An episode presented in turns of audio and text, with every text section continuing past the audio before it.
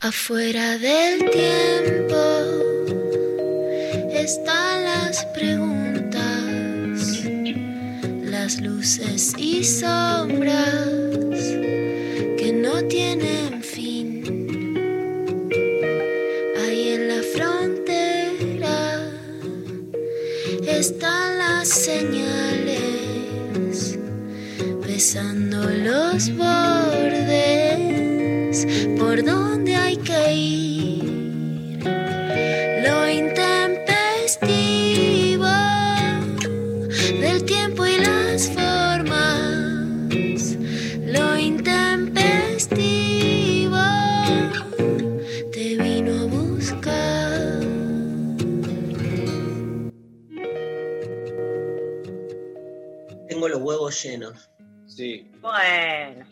Y bueno, ¿qué querés? Estoy podrido.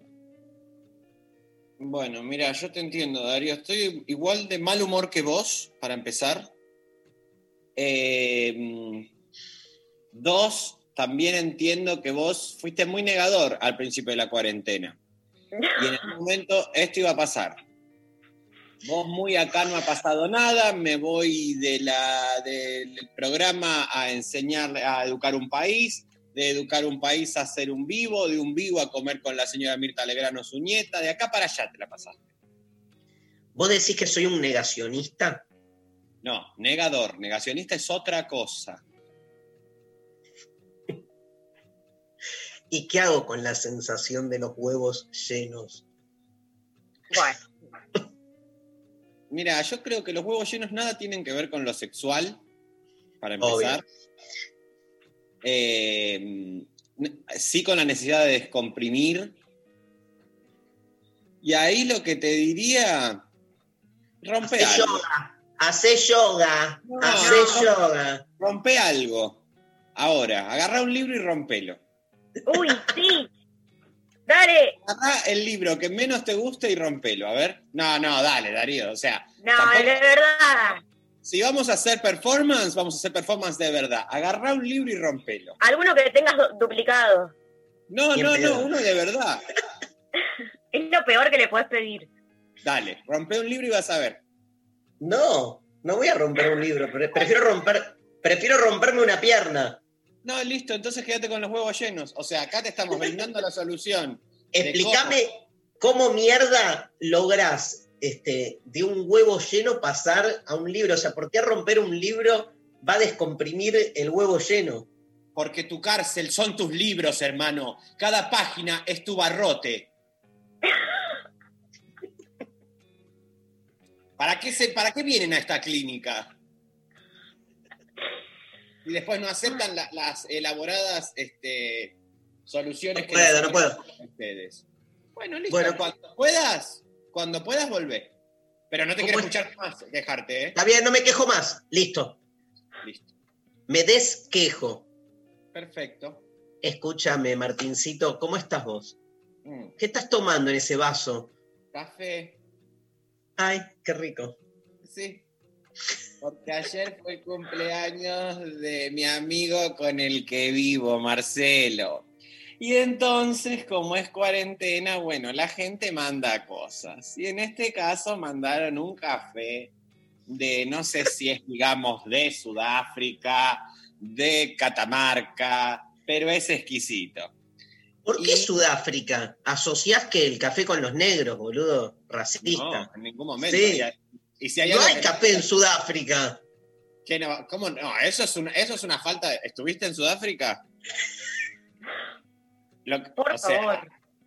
El mundial, boludo, el mundial, el mundial de Sudáfrica. Bueno, yo igual te digo, como persona que odia el fútbol, iría a un mundial igual. Porque ¿Me todo- pones, me, me pones, Pablo, la canción de Shakira del Waka mundial Waka. de- Ah, bien. No me gusta el fútbol, pero te sabés Waka Waka, ¿eh? Obvio. ¿Cómo no se la vas a saber? Shakira. Mirá, mirá con quién estás hablando. Claro. Eh, mira, Avísame cuando sale, Pablo. Igual el mejor tema de mundiales fue Señor Ricky Martin, año 98. Ni idea. Ale, No, no ale, ale. Arriba va, el mundo está de pie. Go, go, go. Ale, ale, ale. Matías, ale, ale, ale. María, estabas viva. No tenés, o sea, ¿qué, qué pasó? Bueno, que tenía cuatro meses. Bueno, pero estabas viva.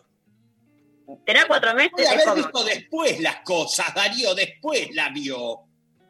No, Ahí va, ahí va, ahí va, vamos. uy, tiene una intro larguísima.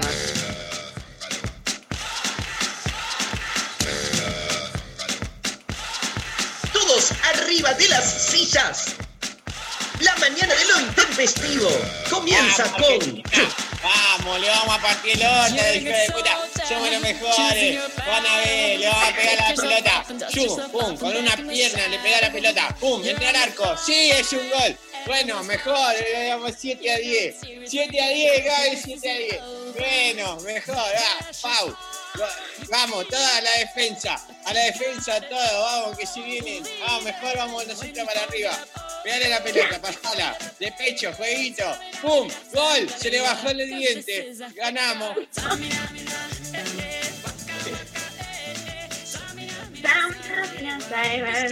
Porque.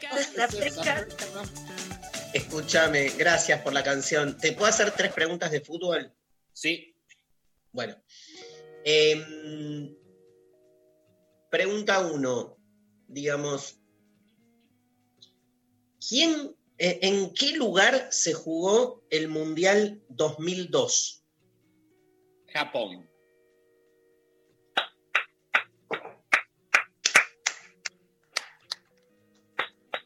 Y Y ganaron. Alguien ganó.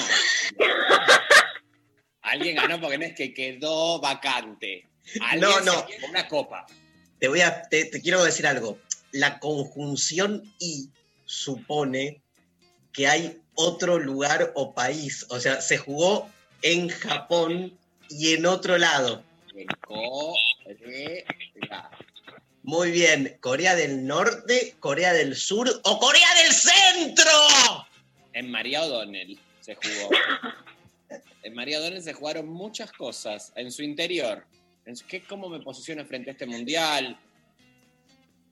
Que O se está vendiendo, te está vendiendo mucho el libro de Aramburu.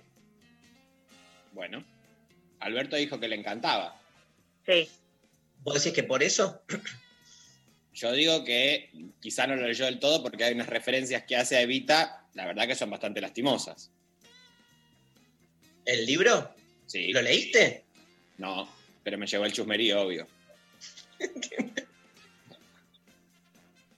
No hay tiempo para leer más libros, Darío. No hay más tiempo para leer libros. Y si te la pasás con tu compañero Marcelo y Tarragó recibiendo café de Sudáfrica, boludo. O sea, Constante, constante viene café de un lado, de otro. Se come mucho ahora en los cumpleaños. Se come mucho siempre y te manda la gente comidas, te mandan como ofrendas. Es el nuevo rito de cumpleaños. Alimentate. si eran dos. Y bueno, pero por eso lo que yo pregunto, ¿por qué nos mandaron tanta comida? Qué bueno igual. El martes cumplo años yo. A ver si me mandan comida, por favor. Que es El lo único que martes, ¿Qué día es? ¿Martes 15? 16. 16. Bueno, vamos a hacer un asado Che, Vi- ¿Virtual? virtual. ¿Qué, Maru? tengo un mensaje para leerles eh, que va en tono con todo lo que es cumpleaños. Sí. A ver. Hola chiques, por WhatsApp me eh, nos llega. Hoy es mi choto cumpleaños y estoy acá pasándola como el orto, acercándome a la muerte, trabajando en producción en Toyota. Por favor, mándenme un saludo o algo así me siento mejor en esta angustia de cumpleaños. Son grosos todos, muy bueno el programa, codazo a los tres, Horacio desde Zárate. No entendí lo de Toyota. Es una marca. ¿Trabaja en Toyota? Bueno, Horacio de Zárate. Te dejo un gran abrazo, muy feliz cumpleaños. Es un día de mierda, pero trata de pasarla bien, yo qué sé. Sí, sí la verdad, la, la misma. O sea, yo me estoy. a- porque además, todos los. Ahora. eh, todos los que nos estamos aproximando estamos cercanos a lo que es el signo cáncer, agua. Bueno, vos no, vos sos de Géminis. Sí. Igual, Sí. bueno, todo el tema de la astrología, ¿viste? Pero yo en mi carta avala eh, cosas que yo siento, que también ese es un acto performativo, digamos, ¿no? Esto como de narrarse a través de lo que uno conoce de la astrología. Y yo tengo mucha agua, entonces parece que me la paso deprimidito. Ay, como yo. ¿Llorás por el agua? Tenés que sacar el agua. Antes lloraba más, sí. ¿Sos sensible, Rechi? Bueno, eso es una pregunta complicada. Sí, soy sensible. En el aspecto más mundano, digamos, ¿no? O Porque sea, después, sensible como que, como porque siempre que se está con vos, siempre uno imagina que la pregunta es, eh, da neurosis hablar con vos, Darío, ¿qué querés que te diga? Molesta. a vos o te- sea, te- Porque A vos te dio neurosis. alguna idea sobre el mundo sensible, inteligible, como que ya enseguidita vas a poner en tensión a la otra persona. Bueno, ¿Qué basta. Basta, me estás, me estás poniendo en un lugar. Me encanta, viste, cuando acusás al otro. ya sacado. Rompe el libro, Darío, rompe el libro. Amo decirle a la gente que me pone en lugares, ¿entendés? Entonces, Sí. en vez de uno asumir su propia mierda, no, no, vos me pones en el lugar de que yo hago mierda. Sí. Es el típico modo de No te de las cosas. El martes que vos cumplís tus añitos, vamos a estar todos ahí en el curso, porque yo estuve en el curso el martes pasado. Ah, mira. amando más a tu prójimo como a ti mismo. Sí, sí, sí. Distrae mucho a la gente hablando. Eso hay En que el- decir. El chat. Y pero Hay- no, no se puede que- apagar eso. Sí, hay que apagarlo. Porque la gente jode muchísimo. Eh, empiezan a hablar, empieza gente de yo no estoy conectado, no estoy conectado. ¿Cómo estás acá y no estás conectado? Miente. Esos son infiltrados, eso te lo manda alguna, alguna némesis tuya que debe haber alguien que te quiera comer el lugar, Darío. ¿Algún- Escucha, el desconcentrado sos vos que en vez de escuchar la clase estás mirando al el chat, boludo. Pero eso por ex- ¿Quién eso me dijo? Perdón, perdón, pero él dijo que estaba ahí para ser amigos, para sociabilizar. ¿Qué también. No, pero después el tema del foro es un tema que, que nos, que nos toca a todos de cerca, porque ahí nos dividimos ¿Entraste? en, en castas. en ¿Entraste al foro? No, no entré al foro porque yo, voy a- yo estoy con los desaforados ahora. Si bien yo por mis acomodos políticos tengo acceso al foro, estoy con toda la gente que entra solo una vez y dice, pero ¿cómo yo no puedo entrar al foro? Habilítennos aunque sea una semana. Entonces yo estoy como en las inmediaciones del foro levantando, ahí estoy levantando, estoy haciendo populismo, levantando las demandas outsiders. Te amo. Yo también. Me gustó mucho la clase. Gracias, Rechi. Escúchame, te quiero contar algo. Este, María tiene un perro. Bueno. ¿Lo tenés ahí? No, está- lo- lo- eh, logramos que se duerma, porque es un cachorrito, tiene un nada, muy poco de vida. Entonces, eh, Es nuevo, sí, claro, si es cachorrito es nuevo. claro. Lo, lo hicieron en Toyota, en Zárate. Eh, está dormido, entonces yo no voy a traer a un bicho acá que se acaba de dormir después de muchas horas. bicho. Como bicho. Es un bichito. Se viene después lo peor porque los cachorros después al año más o menos jo- joden, molestan. Eh, ¿Más? va- va ¿Más a de lo que ya molesta ahora? va mucho más. Va a romper más cosas, hacen travesuras, buscan el límite. Quiero contar que el perrito de, de María este, me, me generó agarrar este libro que se llama Perros, de Marc Alizart, de editorial La Cebra, o sea, todos animales. Este, que Marc Alizart es un, un crítico, es filósofo y crítico de música, es muy, muy copado. Tiene un libro que voy a ver si lo hago llegar, este, Martín, que se llama Criptocomunismo. mirá la tapa, mirá. Hacémelo llegar. Mirá la tapa. ¡Eh! ¡Eh! Y tenía un Es perro. reacción cultural eso, porque criptocomunismo. Está buenísimo el libro, ¿eh? Pero mirá, se le murió el perro de toda su vida. Que acá Oh. está, mirá. Ah. ah, y lo puso en la contratapa. Claro, entonces escribió un libro llamado Perros, que está buenísimo porque hace como una lectura de, desde la filosofía de cómo nos relacionamos con los perros este, y el uso de la palabra. La verdad me está reatrapando porque analiza desde, no sé, Lassie hasta por qué le decimos a una este, mujer perra. Digo, va analizando, o por qué decimos vida de perros, por Mm. ejemplo. Y bueno, y a los cínicos, vos sabés que Diógenes, el cínico, decía que él vivía como, como un perro, ¿no? La palabra cínico que nosotros la usamos, vos conoces mucha gente cínica, ¿no, Rechimusi? Muchísima. La palabra viene de- del griego kinos, que significa perro, o sea, el- etimológicamente cínico se asocia con perro. Mirá vos. Y, sí, y por eso Diógenes vivía como un perro, vivía en la calle, desnudo, decía que lo peor que le podía pasar al ser humano era ser humano, o sea que para ser feliz había que deshumanizarse y volver a vivir una vida animal, por eso vivía como un perro. Este, y cagaba en la calle, era muy famoso todas las boludeces que hacía, se masturbaba en público, porque él decía que no, no tenía por qué seguir ningún registro de las costumbres humanas, que eran todas negadoras de, de nuestra naturaleza y nuestro deseo más primario, y que la felicidad es volver a vivir en ese estado así previo a lo civil, a la civilización. Mira. ¿Conocías la historia? No, no, no conocía. siglo IV antes de Cristo. Y la, la- la escena más famosa es que llega Alejandro Magno a, a- Alejandro Magno era un, un chabón que venía de una polis que estaba lejos, digamos, que no, no era ateniense, era de Macedonia.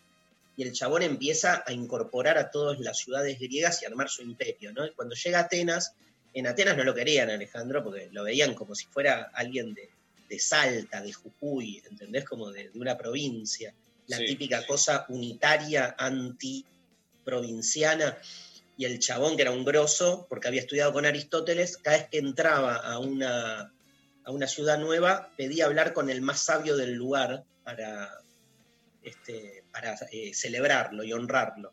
Y los, lo- los chotos de Atenas lo mandan con, con Diógenes para gastarlo, porque Diógenes estaba ahí cagando en el piso, ¿viste? vivía dentro de un tonel, como el chavo del ocho, y entonces va Alejandro y le dice, che, Diógenes, me dijeron que vos sos el más sabio de Atenas, pedime lo que quieras porque yo lo que hago es eh, honrar a los más sabios.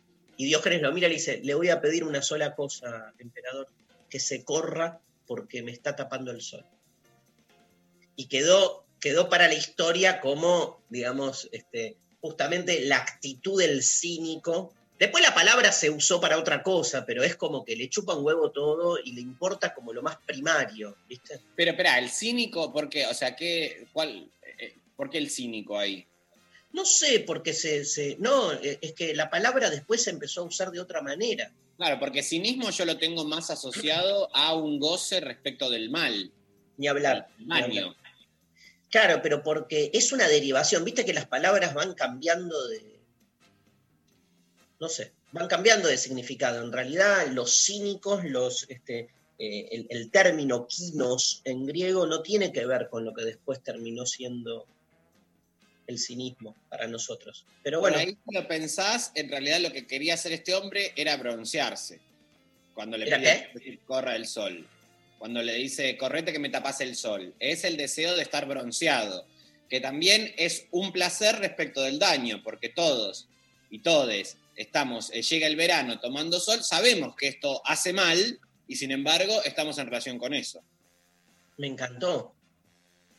Voy a incorporar tu interpretación. La clase que viene la voy a decir y voy a decir, hay un alumne entre nosotros que se llama Rechi, que está escuchando en vivo esta clase, lo, lo pueden chatear y bueno, tiene una interpretación nueva que cambió dos mil años de historia de la filosofía. A nadie se le había ocurrido eh, introducir como versión eh, que la, la actitud de este, Diógenes tenía que ver con el bronceado. Sí. ¿Qué representa el bronceado en términos fenomenológicos? Uf, bueno. Acá se abre todo un mundo. Este, Siempre. siempre. A mí el bronceado, yo te voy a decir lo que me pasa. Voy a empezar por mi situación personal con el tema del bronceado. Que María la va a saber entender porque somos gente de piel muy blanca que padecemos el sol, no así los privilegios de la sociedad que tiene. Este, Tiene sus contras ser tan colores de- privilegiado. ¿Cómo? Que tiene sus contras ser eh, tan privilegiados. Bueno, sí, eh, bueno, en términos sociales no, eh, pero en términos de salud yo te explico lo que me pasaba. Tenía 6, 7, 8 años. Sí. 678. Eh, dije 6, 7, 8, compañera. Sí, Cuca, Pero, Cuca. Cuca, hijo de Cuca. Vamos a poner 6, 7, 8. Compañero, vamos. Que Vamos, vuelva Pedro. 678, la concha de la lora. Barragán, Sandra Russo, varones. Vamos, loco, vamos, compañero, hay que apoyarlo, hay que volver a ser 7 y 8. Vamos, tenés que volver mejores, compañero, vamos, vamos, vamos a ver 6, 7, 8 al cine, el cine del barrio, el cine No. municipal. Vamos a expropiar Hoy, vamos Village, vamos a expropiar el Hoy y el Village, se va a pasar todo el tiempo. 6, 7, 8, 6, pum, pum. Empezamos con Vicentín, pero vamos por todo, compañero. Expropiate, expropiate el Gaumont. El Gaumont, ¿cómo lo vas a expropiar, compañera? ¿Cómo vas a expropiar el Gaumont? Sale un peso 20 la entrada, te compras un bondi, te compras un quilombo, dejáselo a los compañeros del Gaumont. Hay que dejarlo No se- ahí. Che, ¿no se puede expropiar Uber? Se puede. Se debe expropiar Uber. Uber, Cabify, eh, pedidos ya, todo eso, todo lo que es, eh, se expropian empresas 2005 en adelante. Expropiese. Muy bien ahí. Porque la verdad que para expropiar, eh, si vamos, esta empresa que tiene más pérdidas que, bueno, que ya sabemos que, este, también expropiemos buenas, algunas que nos aporten riquezas. Escuchame, este, nos tenemos que ir a la pausa porque este, ya se suma Gustavo Varela, que vamos a tener un diálogo con un amigazo, un filósofo, especialista en tango. Vamos a charlar un poco. ¿Te gusta el tango, Rechi? Eh, sí, Ah, yo no, ¿sabes? Le, le voy a preguntar porque a mí me cuesta un huevo conectar con el tango. Y mirá que con Varela tenemos un montón de, de afinidades, pero no sé. Este, o sea, ¿Querés me encanta. ¿Querés ¿Eh? cantar un tango, Dari? ¿Querés cantar un tango? No, no, pero viste como que el, el- el, no sé, la, la- la estética del tango, no sé. Y soy, soy melanco, tengo todas, viste, pero Sí. no sé. No, a mí tampoco. La verdad que dije que sí porque, porque quería quedar bien. Pero Sí, ya sé, te conozco. para empezar, que tampoco es que conozco tanto del tango. Porque viste que hablas con esta gente y dice, no, vos porque no escuchaste y te tiran una frase que dice un tango. Y decís, ay, sí, qué bien.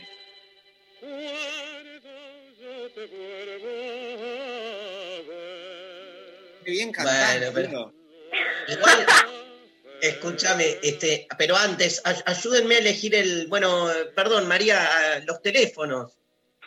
11 39 39 88 88, nuestro WhatsApp 11 39 39 88 88, habilitados los audios, habilitado todo. Sí, Eh, cuéntenos en relación a los perros, ¿no? Cuéntenos este, la relación con las mascotas, me interesa. ¿Qué onda?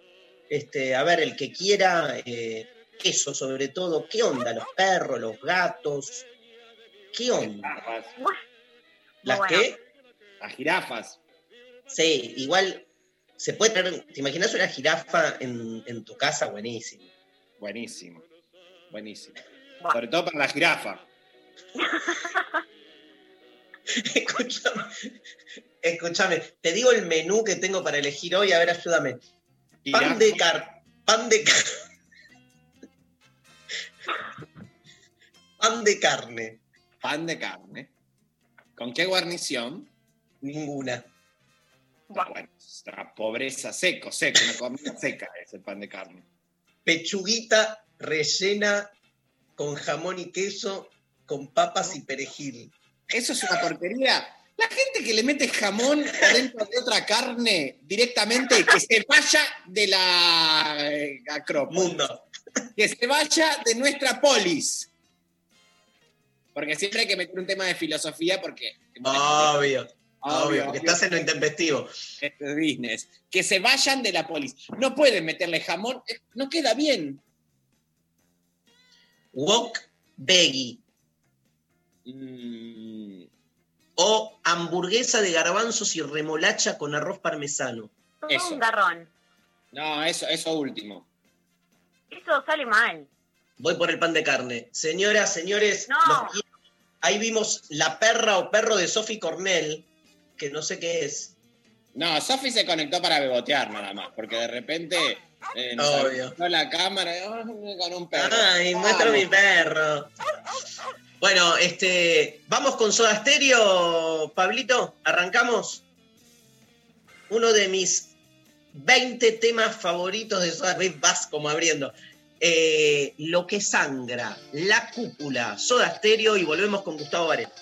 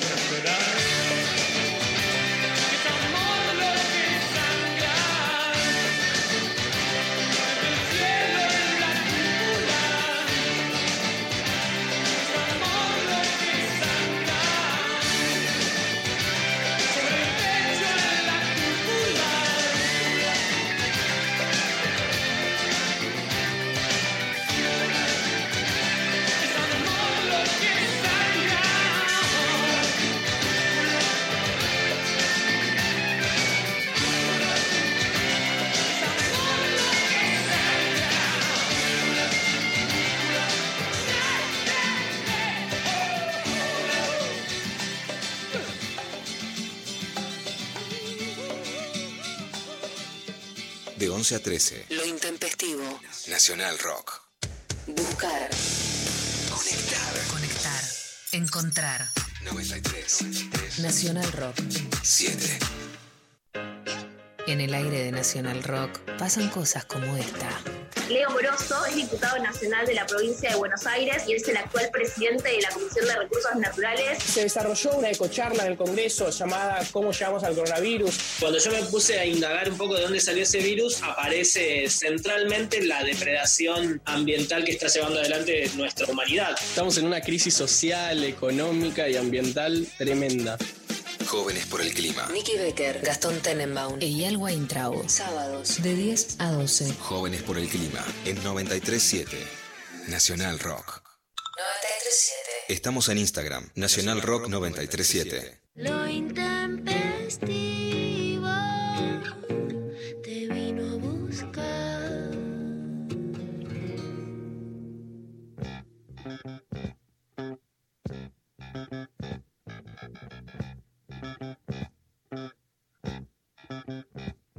Lo nuestro, ¿no? Sí, porque eh, yo dije una vez que una de las eh, pocas eh, probabilidades de pensar la existencia de Dios, aquello que la, que la realiza es el aroma de la albahaca. O sea, e- eso es, quiere decir que Dios existe.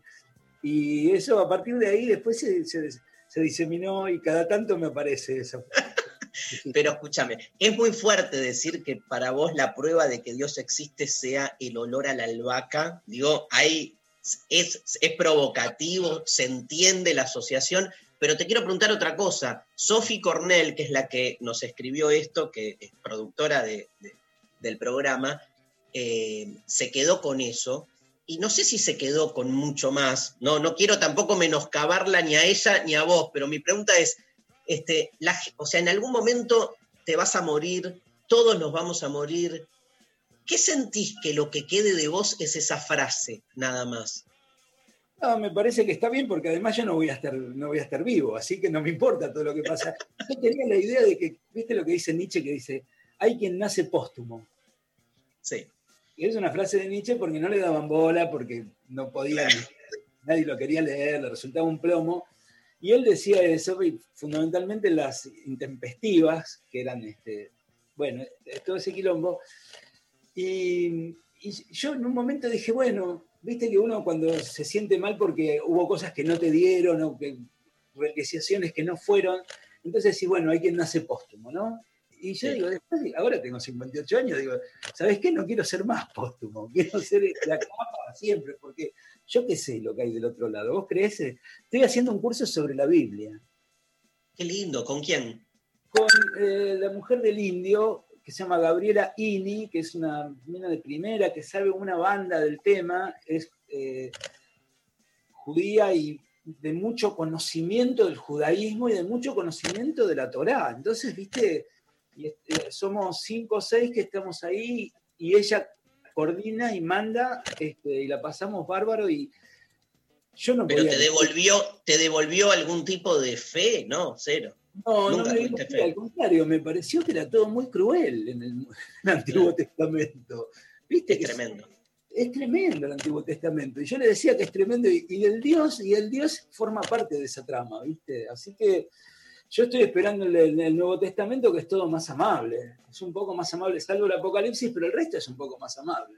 No, y la crucifixión, que es re amable, ¿no? Este, No, no, la crucifixión no. Sí, los, los latigazos, sácalo. Pero escúchame, no, pero lo que hacen estos muchachos en el Antiguo Testamento estaba. Es bravo, bravo, pero es buenísimo. Nunca lo había leído. No sé si vos la leíste la. Sí, la yo, yo estudié en un colegio religioso, o sea, Sí. yo, me la- me- yo me sé el Antiguo Testam- Testamento, sobre todo la Torá en hebreo aparte, o sea, Ah, te la bueno. leo, no, fascinante, así No, no quedé. te da miedo a nada, no te da miedo a nada vos, porque ese es, es, es primer, ¿eh? Ya vamos a charlar. Escúchame, eh, Gustavo Varela, para quien no sabe, es este, primero un amigazo, un gran, gran escritor, un gran pensador y un gran docente, ¿no? María, vos cursaste con Sí. él, ¿no?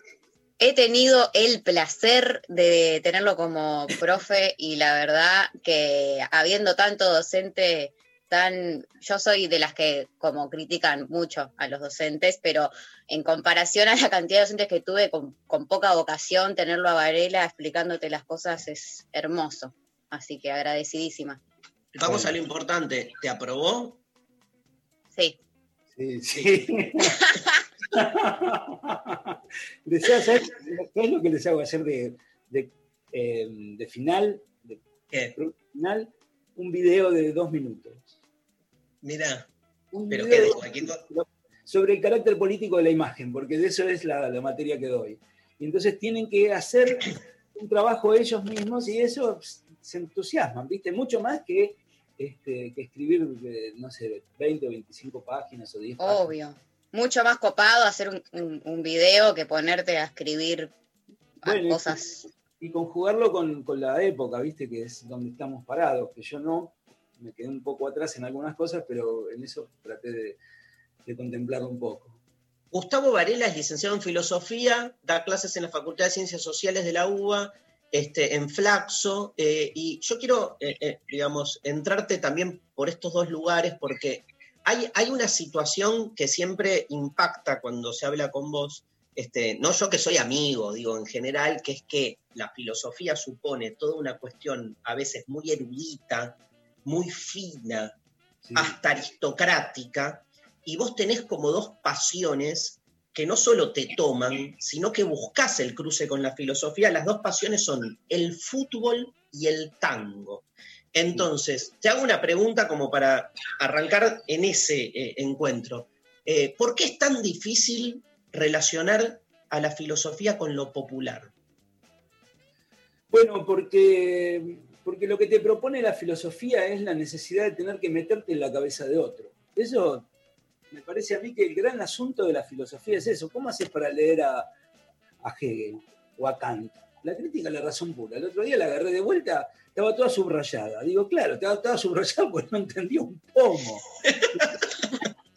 ¿Viste? Entonces, cuando vos te metes ahí adentro, decís, estoy pensando con este tipo y, y- y aquello que está pensando, porque esa es la otra cosa, para mí la filosofía es completamente actual a cada época.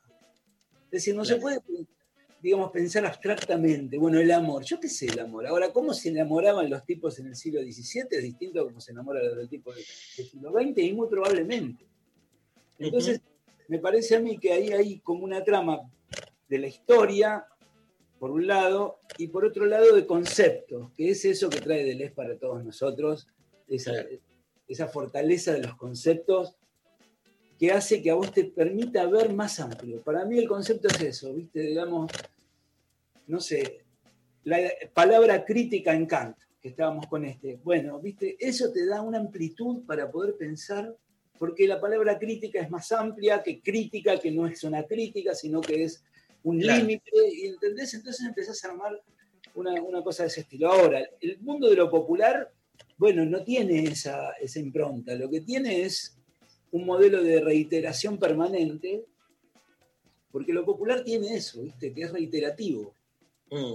Es decir, vos escuchás rock o escuchás tango, estás todo el tiempo escuchando una cierta estructura musical, con ciertas características y eso. Y me parece Cuesta, ¿no? Sí. ¿Eh? Cuesta el encuentro ahí. Cuesta mucho el encuentro porque hay tipos que tienen una cosa filosófica en su hacer. A mí una de las cosas que me gusta del tango y de algunos personajes del tango, mirá que el tango es peluquín, es un plomazo el tango. O sea, te metes adentro de un mundo que es bastante árido. Este, pero cuando te metes con algunos sujetos, ¿viste? Como, como Mansi, por ejemplo, como este, Discépolo, como Cátulo Castillo, bueno, hay unos tipos que son los que escriben las letras, este, con una matriz originaria que es la de la ley 1884, porque esos tipos fueron los que fueron a esa escuela, a la, escuela primaria obligatoria. Entonces armaron un asunto. Y ese asunto mezclado con otros aspectos de la década del 20 y del 30, que movió a que haya unos tipos que tengan conceptos. Por ejemplo, hay un concepto que utilizan en- entre ellos que dice, fulano está en el misterio. Troy le decía, ¿viste? No, Mansi está en el misterio. En el misterio. Y vos decís, ¿qué es el misterio? Cuando le preguntan a la mujer de, Troilo, ¿cómo es Troilo? Así, dice ella, así. Así que quiere decir, así. Hay algo, ¿entendés? Que está, mucho más con el gordo Troilo, que era un Buda, ¿viste? Que daba sentencias por momentos.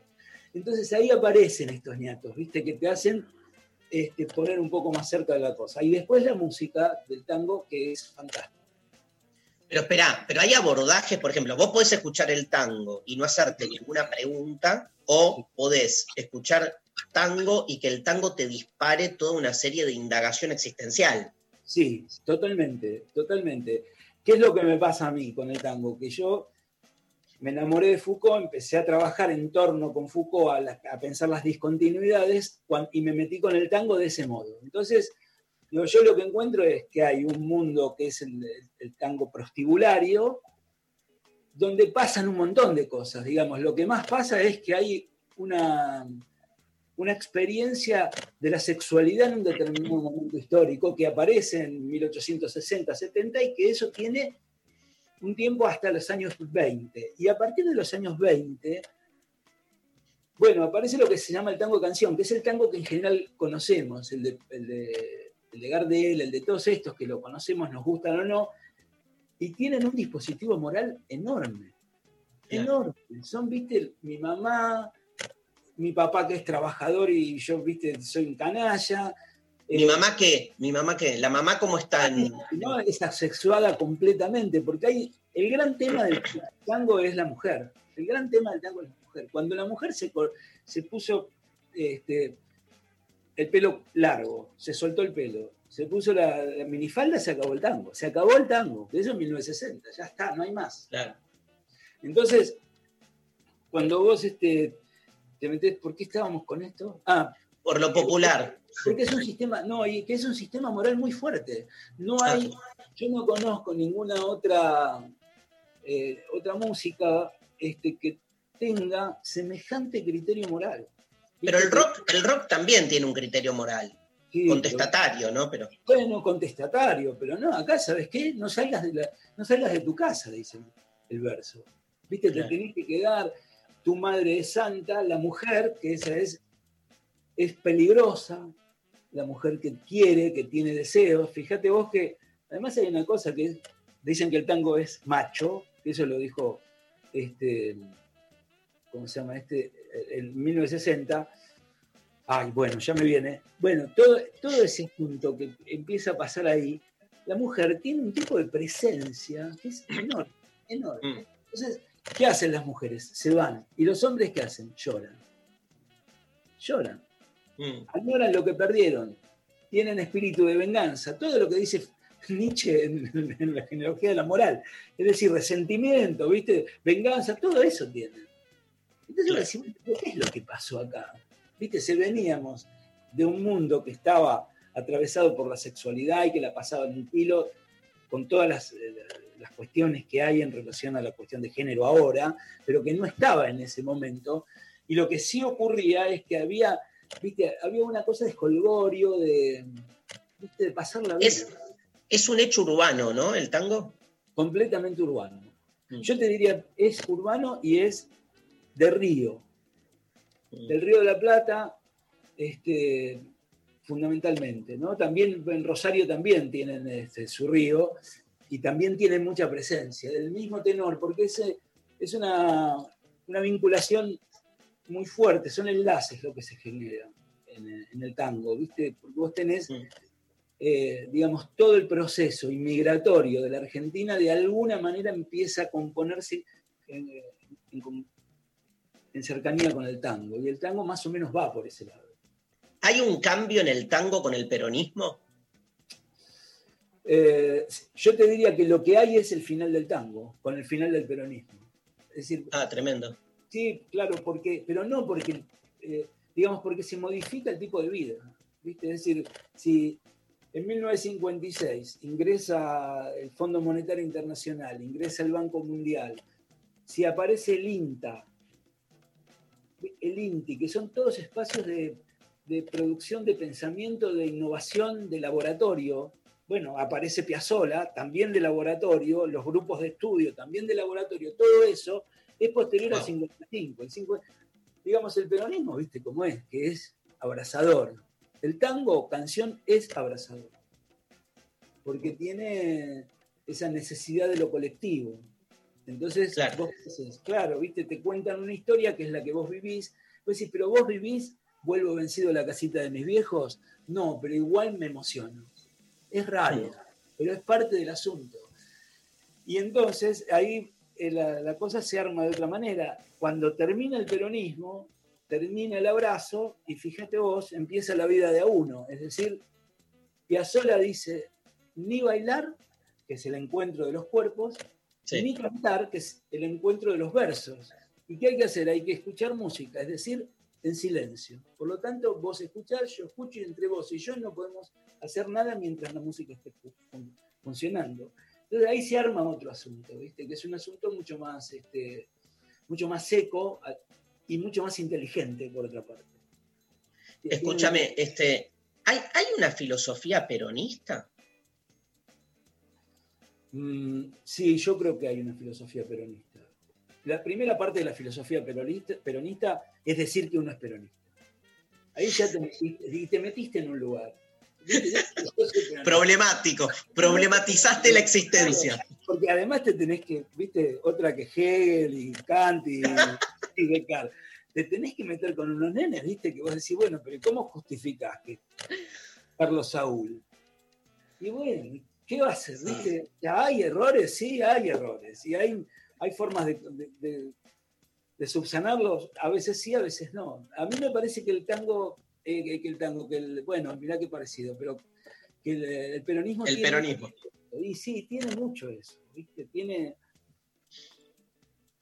Mira, mi abuela decía, yo me hice peronista porque dejé de ir al baño con paraguas. Porque vivía en un conventillo, mi abuela la ma- materna. Tremendo, boludo. Sí, eso decía mi abuela. Porque vivía en un conventillo y ella tenía la- la- el cuarto de adelante, o sea que era medio como la madama, digamos, del conventillo, porque tenía tres hijos, viuda, mi, mi- mi abuelo se murió joven. Bueno, iban con el paraguas ¿por qué? porque la letrina estaba en el fondo. Entonces tenía que ir con paraguas. Y bueno, cuando vino el peronismo, no es que pudo comprar una casa, pudo alquilar una casa. Laburaba en la Volcán, ¿viste? ¿Te acuerdas de la Volcán? Eran Sí. esa, bueno, ahí laburaba mi abuela.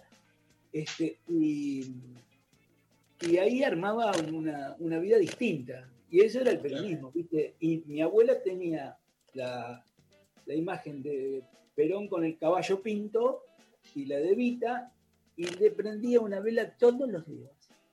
Mm. Y era analfabeta. Entonces vos decís, bueno, acá hay, algo pasó acá adentro en este universo que tiene el peronismo con, esa amabilidad y además esa complicidad que tenemos los peronistas. No sé si te incluyo, pero es, es linda la esa complicidad Sí, de, asado. ¿Eh? de asado, de estar ahí, de, de pensar la política del modo en como la pensamos, con todos los errores y con esas risotadas que tenemos. ¿Hay, una, ¿Hay algo transideológico para vos en el peronismo o lo podés ubicar en un arco ideológico?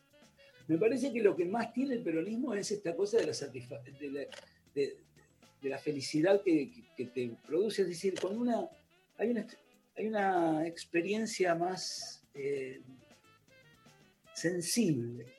Mm. En todo caso, aquello que, que reúne a- a la- al peronismo es ese tipo de sensibilidad.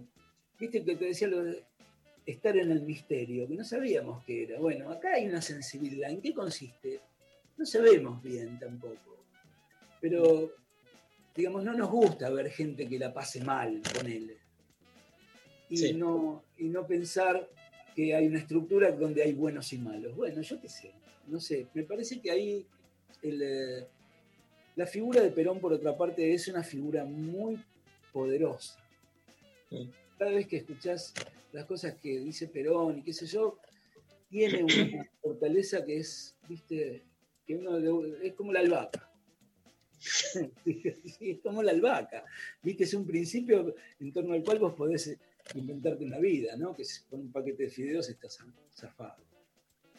Escúchame, me encanta. Vamos a cambiar la frase. Como hay olor a albahaca, Perón vive en el corazón del pueblo. La gente del pueblo, sí, totalmente. Bueno, pero además, todo el recorrido que lleva Perón y Evita, los dos, esa intimidad que tienen, la, experiencia del 17 de octubre. Digo, ¿qué fue el 17 de octubre? ¿Viste? Con unos tipos que estaban caminando desde la zona, desde el sur, ¿viste? Y que venían pataleando, venían pataleando lo que había pasado en los años 30. Y que era, ¿viste? La generación de un montón de fábricas. Entonces eso es- empieza a componerse otra cosa, ¿no? Sí, sí.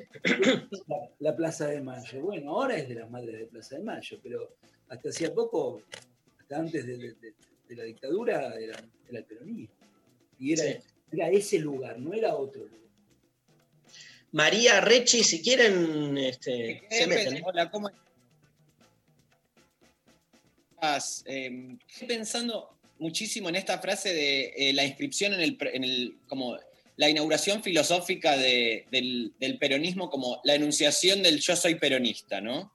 Sí. Eh, eso como que me, me quedó habitando ese problema y como dándolo vueltas y rumiándolo. Y como recién mm, conjeturaba que al decirse, digamos, yo soy peronista y la amplitud que eso tiene, digamos, si pensamos hoy al, al pichetismo, ¿no? Digo, como una, como un ala del, del- del peronismo. Digo, lo que no puede ser un, peronista es antiperonista. Entonces, eh, la, constitución me parece que es a través de eso, ¿no? El acto de decir, bueno, yo no soy todas estas cosas, yo no soy todo eso, todo, todo lo, estático y lo estable que pretende el antiperonismo. Y ahí me- me aparece, digamos, como esa inauguración de la filosofía peronista. Sí, vos sabés que yo tengo un grupo de amigos que son del colegio secundario, que no hay que tenerlos en general, pero en este caso nos vemos cada tanto, cada tanto digo un año, dos años, y que ahora con el WhatsApp me enteré que todos ellos son antiperonistas, rabiosos, rabiosos, pero muy rabiosos. Yo les digo, che, ustedes pueden no ser peronistas, pero no antiperonistas, porque eso supone un estado de cosas que, que es espantoso. Sí, a mí me parece que hay, claro, porque viste, porque, el- porque vos podés no ser peronista, pero no, eso no te conduce al antiperonismo. Yo igual cada vez, que, cada vez que los veo les llevo banana. Te juro, te juro. Y ellos se ríen, porque conmigo se ríen, ¿viste? No porque además soy el único que no son. eh, eh, los demás son antiperonistas. Yo soy peronista y ellos ya lo saben, lo saben hace muchos años. Pero igual, Sí. me- sí, yo los quiero igual. Sí. ¿Hay algún, así, algún exponente más intelectual, digamos, de, de lo que puede ser el, el antiperonismo que a vos te, te- te haga pensar o que lo leas o que puedas tener un diálogo? Bueno, a mí me gusta pensar a los contrarios. Me gusta mucho. Yo escucho radio, las radios que no son las que, viste, qué sé yo, no escucho a Tonietti. Escucho a, a otros para ver qué es lo que opinan. En general hay una... En los últimos años hubo este, una situación con este fake news y con todo esto que apareció, con todo este despliegue de lo técnico, este, y la constitución de la mentira como parte del asunto, ¿no? Que, viste, generó un estado de cosas que es muy diferente a poder pensar, qué sé yo, en este caso a, una- a a un hacedor peronista. ¿A quién voy a leer ahora? No sé, ¿a quién? ¿A Majul? No, ¿viste? ¿A Fernando Iglesias? ¿Qué me va a decir que ya no sepa? Digo, porque eh, a mí me gusta tensionar en el pensamiento también, ¿viste? Pero me encuentro con unos tipos que son realmente espantosos. Realmente, digamos que tienen una métrica que, que está puesta en la acumulación de, de aquello que quieren, que ya sabemos que es dinero y todo ese asunto, pero además de la acumulación para tener un país propio. Porque yo creo que quieren tener un país propio, no sé, viste, como tenés tu auto, tenés tu país. Entonces, a mí eso me, me da cosas, sí, me da muchas cosas. Pero no, sé, no sabría quién decirte. Por ejemplo, bueno, en historia yo leo a Alperingón, Alperindón. Yo lo leo y sé que es un gorila de puta madre, pero me parece que está bueno lo que dice. Sí, está buenísimo, es cierto. igual Plantea alguna, alguna idea interesante. Sí, y además Ponte es que te tenés que enfrentar con él, ¿viste? Te tenés que enfrentar con él. Este, también me gusta cuando estoy con los propios porque me siento, ¿viste? Me siento en casa, qué sé yo, cuando Felipe Piña, las veces que estuve con él y que sé yo, a mí me gusta también escuchar lo que él dice y aprendo también con él. Pero en el caso de los... Lo que pasa es que también hay toda una tradición antiperonista de la historia, por ejemplo. Y en un determinado momento nos dieron la historia a nosotros. Nos dijeron, ahora háganlo ustedes. Porque a ellos no les interesa más la historia. Al, al neoliberalismo no le interesa la historia, no quieren saber nada, ¿viste? Si se enteran de tal cosa, por ahí hacen algo, pero a ellos no les importa la historia. La historia es una cosa que a nosotros nos dieron con el kirchnerismo este, y que todavía la, la tenemos. Che, Gus, este, se nos fue el tiempo. Un placer hablar con vos. Queremos.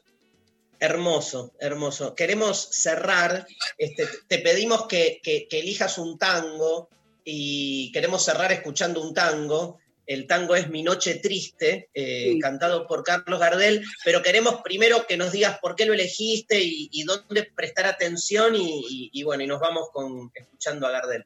El tango es de 1916, que lo hizo un tipo que se llama Pascual Contursi.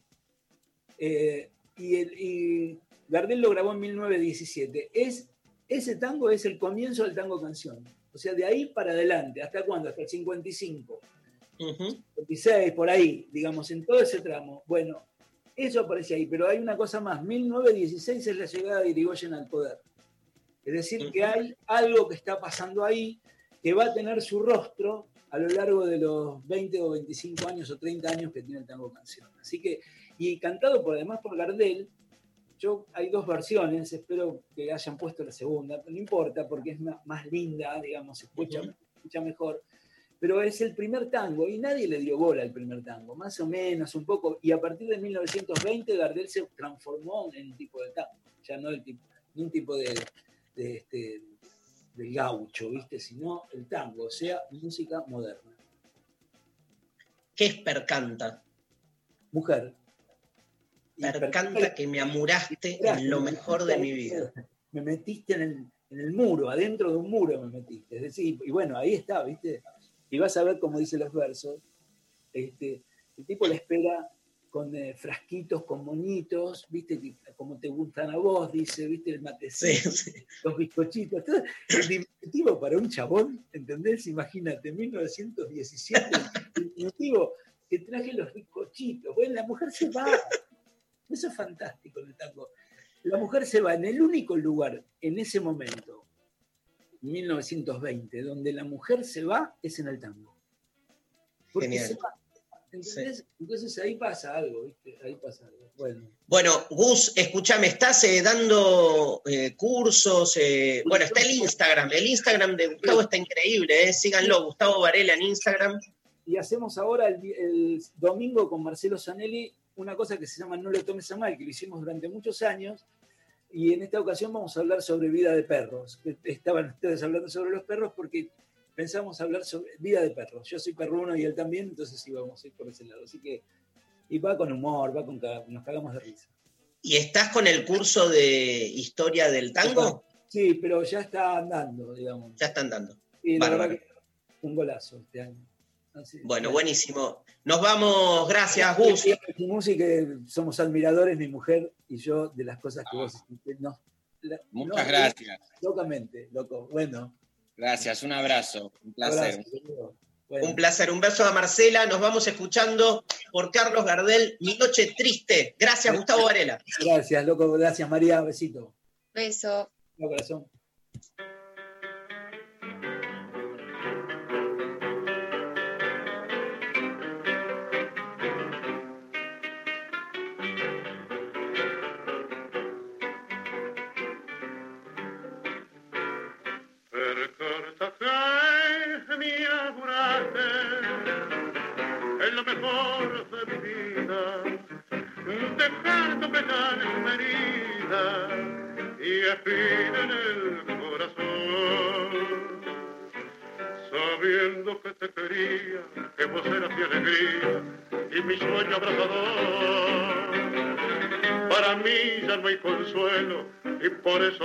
Encurdelo para olvidarme de tu amor.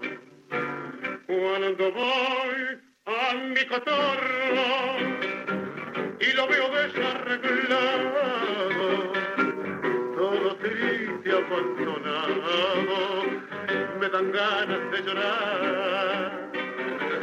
Me detengo largo rato campañando tu retrato para poderme consolar.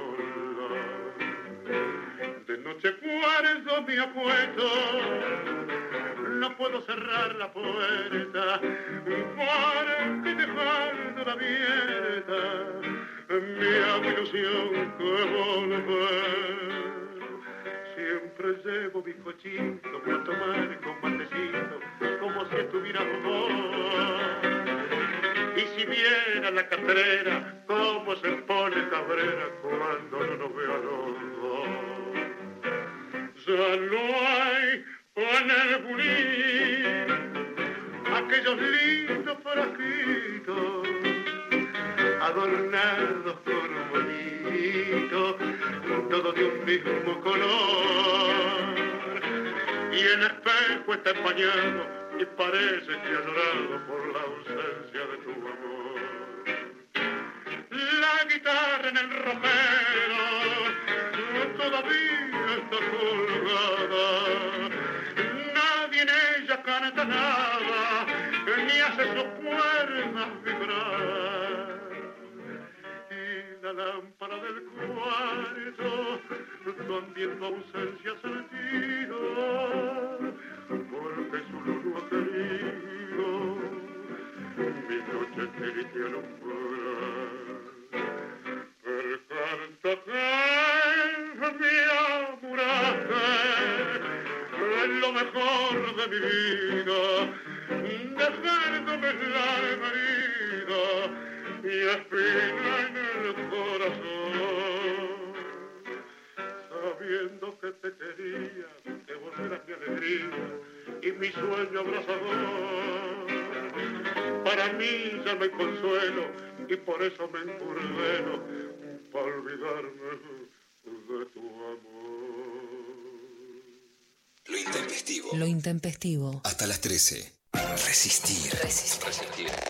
Transformar. Transformar. Transformar y transformarse. Transformarse.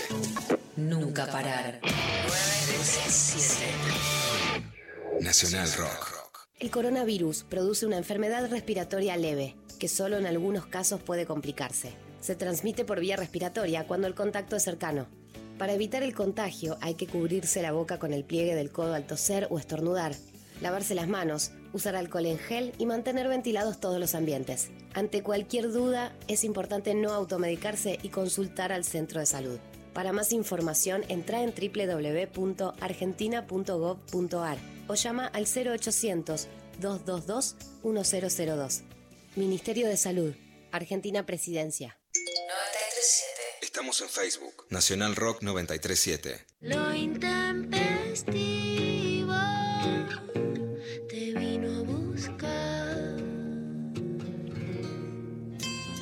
Bien, estamos al aire. Estuvo, bueno, tremenda la entrevista con Gustavo Varela. Vamos a escuchar otra canción, así nos recomponemos un poco. Y bueno, volvemos con mensajes. ¿A dónde, María? Audios y mensajes. El 11 39 39 8888 o arroba lo intempestivo en Facebook, Instagram y Twitter. Perfecto. Frecuencia modulada, Cerú Girán. ¿Te gusta, Maru?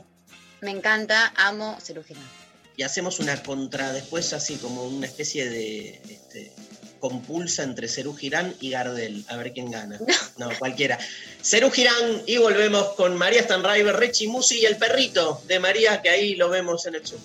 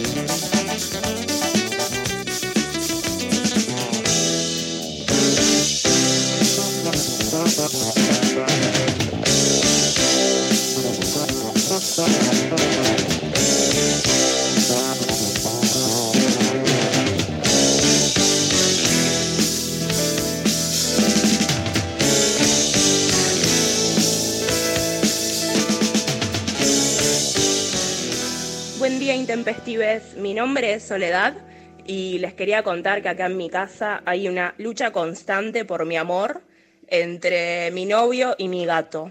Es real, es un campo de batalla, terrible.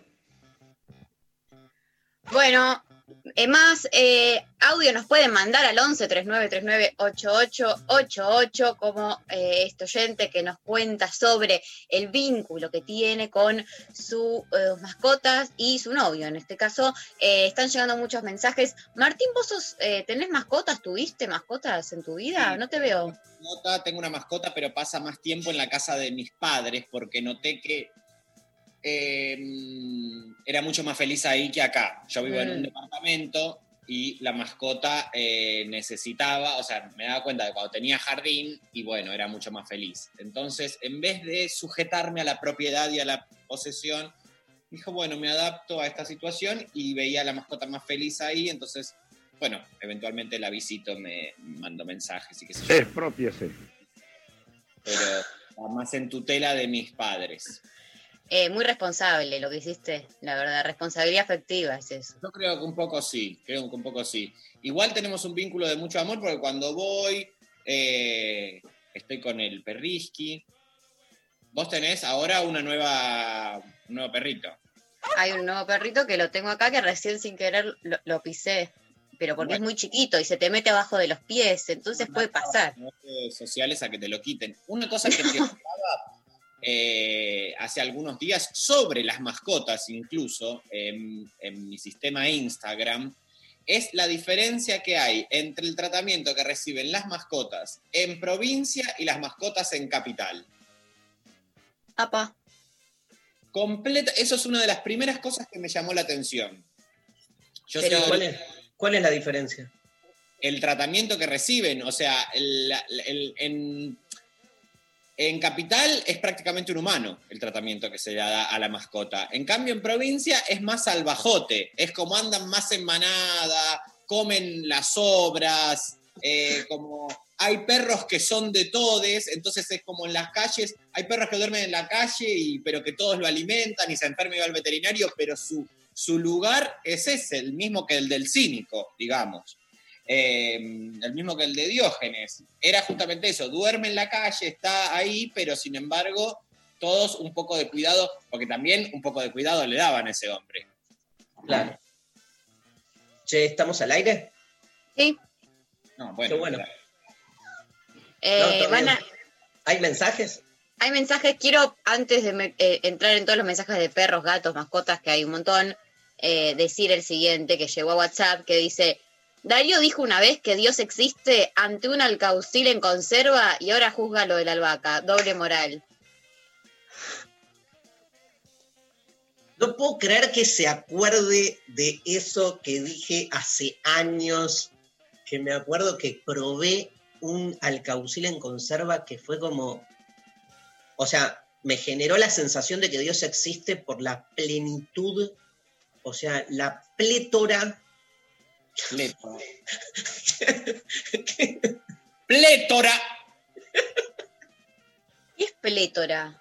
Nadie sabe, ni él sabe tampoco. Ya nos tiene confundidos, ya nos tiene confundidos. Entonces, va la plétora. Pleonasmo. Pleonasmo. ¿Me, me buscas? ¿Me busca alguien qué mierda es plétora que me acaba de salir? Presente. Plétora. Cuente bien los votos, compañera. Si entre nosotros vamos a empezar, tiene que ser transparente la elección, compañera plétora. Tirame, tirame el nombre de pila de plétora. Liliana. Liliana, compañera Liliana Plétora.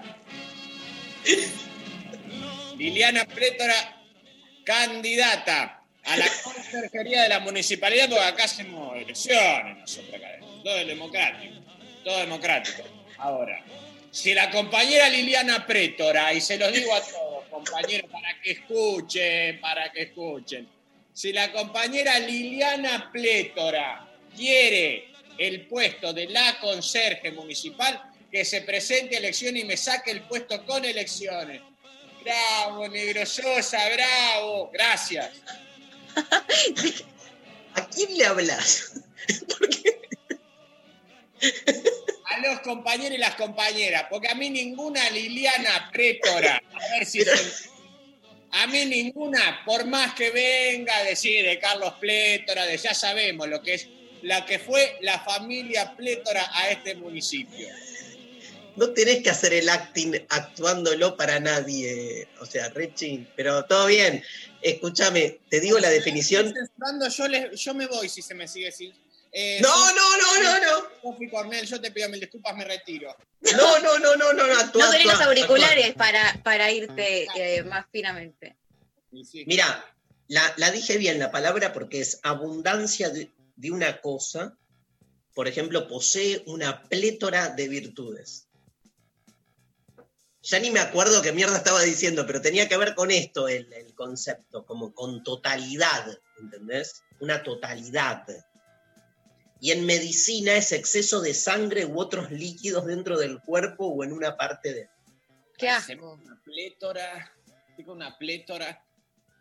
Claro, abunda alcauciles, claro, yo estaba hablando de que el, el alcaucil me generó su ingesta una plétora de sensaciones, ¿entendés? Ahí va. Eso.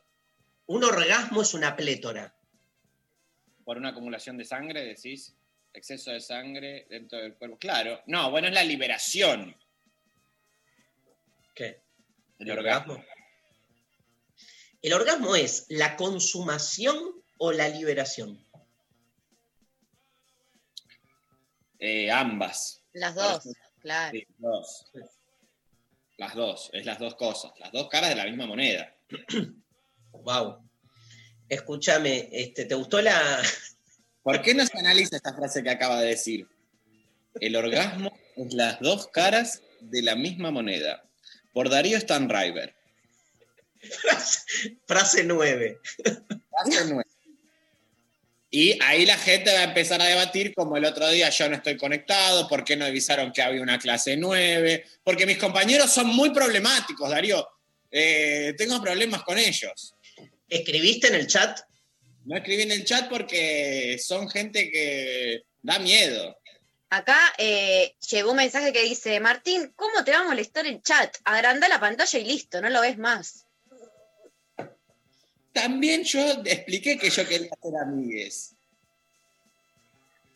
Eh, yo entonces quiero también que mis compañeritos me hablen. Yo había comprado unos sándwiches para todos, para compartir en el recreo. Pero, Pero, vos claro, tenés que presentarte, decir, soy Martincito o Re- Rechito. Digamos, estoy acá, tírenme onda. ¿Viste que Gustavo Varela qué dijo recién? Mi esposa y yo somos seguidores de, de- de tus videos, o sea, a mí me pareció un genio. Yo, no sé, Darío, ¿por qué no siguió él hablando hasta la una hoy? Porque estábamos los tres así, como escuchando eh, muy atentamente. un hermoso. Un hermoso, Un hermoso. total. Ya me hizo como considerar, reconsiderar el tango, como que dije, "Mm, claro, es verdad, o sea, si le- uno le incorpora dimensión estructural a toda esta producción que de por sí ya no nos viene, ¿no? O sea, es esto que nos pasaba, nos queda medio lejos por alguna razón, pero ya cuando empezás a pensar, claro, esa primer generación que empezó Sí. a, eh, a, a- a avecinarse a la noción de concepto, bueno, eh, esto del misterio era maravilloso. Tremendo, boludo. Vos estás en el misterio, Darío. Yo estoy en el misterio, estoy tratando de conocerme a mí mismo y no encuentro una goma, boludo. No, no, no creo que sea así. Sí, te lo ¿Estás juro. conflictuado Eh, sí, más que lo habitual? sí, ¿Estás durmiendo bien? más o menos. ¿Por qué? No lo sé. ¿Te despertás en medio de la noche o soñás cosas feuchis? Las dos cosas. Eh, ¿Cómo está la alimentación? Pésima. ¿Cómo, ¿Estás hablando con amigues? Eh, con fantasmas. Ajá, bueno. Eh, ¿Perdiste el olfato recientemente? Tengo, ¿vale un amigo imaginario? Sí. Sí, tengo. Tengo un amigo imaginario que se llama Coco. Mira, a ver, ¿y cómo es Coco? Cuéntenos. Es, es chiquitito, es como un enanito que vive arriba de mi hombro. Qué lindo. es Bueno, como bueno. un, un parásito. Es un parásito. O sea, construir un parásito. Vos fijate lo que es la. Bueno, esto que te está pasando, ¿no? O sea, se te dio- dentro de todo el imaginario que había, algo chiquitito y un parásito, digamos, fue lo que arrojó tu, tu psige, que es tu alma. Muy Tu bien, alma. ahí. ¿Me puedes explicar por qué Sophie Cornell pone el coco silly? O sea, mirá Sofi para dónde Cornell ya, ya aparece Pablo González, que va haciendo comentarios de esa índole cuando estamos hablando. Ellos sueltan un poco el viernes. Claro. Hay más mensajes, María. Sí, eh, había llegado un mensaje que quería no pasarme de alto de Adri por Facebook diciendo, los estoy escuchando, qué placer conocer a Varela, abrazos. Eh, mucho eh, gente muy agradecida con la conversación que acabamos de tener. Después otro mensaje, por ejemplo, por WhatsApp que dice, buen día chiques, quería agradecerles por hacernos compañía en estos momentos donde todos nos sentimos tan solos y raros y nos, de- y nos devienen cada tanto pensamientos intempestivos. Saludos, Tiago. Hermoso. Hay un audio, ¿no? Hola chiques, ¿cómo están? Eh, les habla Caro. Bueno, la relación con mis gatos, porque tengo gatos, no perro, son prácticamente como si tuviera, siete pibes dentro de la casa. Mi hija y seis gatos. Eh, nada, los cuido con mucho amor y duermen en mi cama, o sea, hacen lo que quieren prácticamente. Y bueno, más o menos como que estoy llegando a ser la loca de los gatos, pero no lo voy a hacer porque es un presupuesto y vivo en una casa chica. Pero bueno, nada, eso. Un beso. Un beso, Caro. Vos, Maru, sos más de. sos antigato, ¿no? Pero porque me dan alergia, entonces no es que eh, no, no lo elijo a propósito así, Claro. sucedió. No, no, dejo de respirar cuando me pones un gato delante. Pasaba lo mismo, ¿sabes? Pero después eh, me fui amigando con el tiempo, dije, bueno, basta, tampoco, porque también la mayoría de la gente que conozco tiene gatos, entonces dije, no puedo no estar yendo a las casas. porque Es re tiene- difícil. Sí, entonces bueno, dije, ¿Y "Ay, qué? tengo que estar con gatos para desarrollar un anticuerpo. ¿Y si, lo lograste? Desarrollé un anticuerpo, sí. ¿Y cómo? No, estando en contacto con gatos, tocando los gatos, qué sé yo, como bueno, bancarme esa primera alergia que estaba, eh, siempre con el puff en caso de que se me cierre la glotis, te imaginarás. Eh, claro. Pero. mm, Animate, María. No, bueno, no, o sea, me tengo que, me tomo una pastilla contra la alergia cuando voy a lugares con no, casos. eso es lo que tienes que hacer. Ah, ¿no? ¿Y cómo desarrollas el anticuerpo si te empastillás? Esto es mi columna No, pero de chicos, dejo de respirar, no es como que, ah, bueno, hoy vamos a probar si se me desarrolla el anticuerpo mientras que estoy eh, asfixiada, muriéndome eh, con todas la- las vías respiratorias muertas. Respira con la boca. No te afecta todo, no es que solo la nariz. Los ojos, ¿sabes qué? Desaparecen, parece que te fumaste seis porros porque te quedan todo con, con, eh, rojos y, y chinos. Es horrible, te pica. Para empezar, María, ¿Qué? baja el tonito. Porque acá estamos para curarte, hermana. Para hacerte bien a vos. Te tenés que. Você tem que quererse curar. Claro. Se você não quer curar, não vai poder. Por mais antihistamínico que tome, não vai poder. Por más que. Não é um perro. Bueno. El gato tiene otro tiempo. Tiene que abrazar el gato, cuidar el gato y puentear primeros síntomas de muerte súbita. Que da, que da, se queda la boca, ojos que parecen de seis poros, pica el cuerpo, ganas de bañarse, ideas de que un parásito se posiciona en un hombro, se llama Coco, Silly, Coco, Andreu, Coco Rojo, Etel Rojo. Y ten que puentear, esperar a que eso pase. Y si no... Puentear. ¿Puentear? ¿Qué es puentear? Puentear es, eh, digamos, puentear es dejar pasar hacerse do do lobo, hacerse do lobo con los primeros síntomas. Y recién después, después, tomar antihistamínico. No entiendo, eh, no te entiendo si sos eh, un televangelista o un médico, o es lo mismo. Es lo mismo. Porque ahora la telemedicina vino para quedarse. ¿Cómo es la telemedicina? O sea, te contamos un, un síntoma y vos me, medicas por televisión. Me dedico por televisión y me dedico a la gente que está en la televisión. Miro la televisión. Canal 7, Canal 2, Canal 9, Libertad, Artear, Azul Televisión. Miro, esta persona tiene esto. Marcela Tauro, delirio místico. Está apartada de realidad. Se fue, se fue. Se peleó ¿Qué con pasa con-. ¿Qué pasa con Marcela Tauro?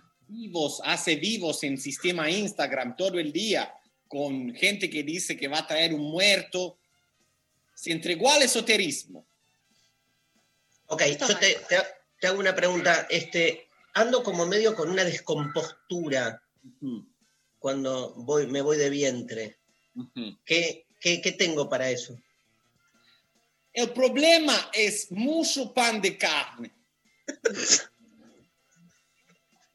Se come mucho pan de carne, de carne de vaca, no de carne de jirafa, como el señor Rodríguez Sá, que tenía en la casa con jirafas, pero no eran para consumo.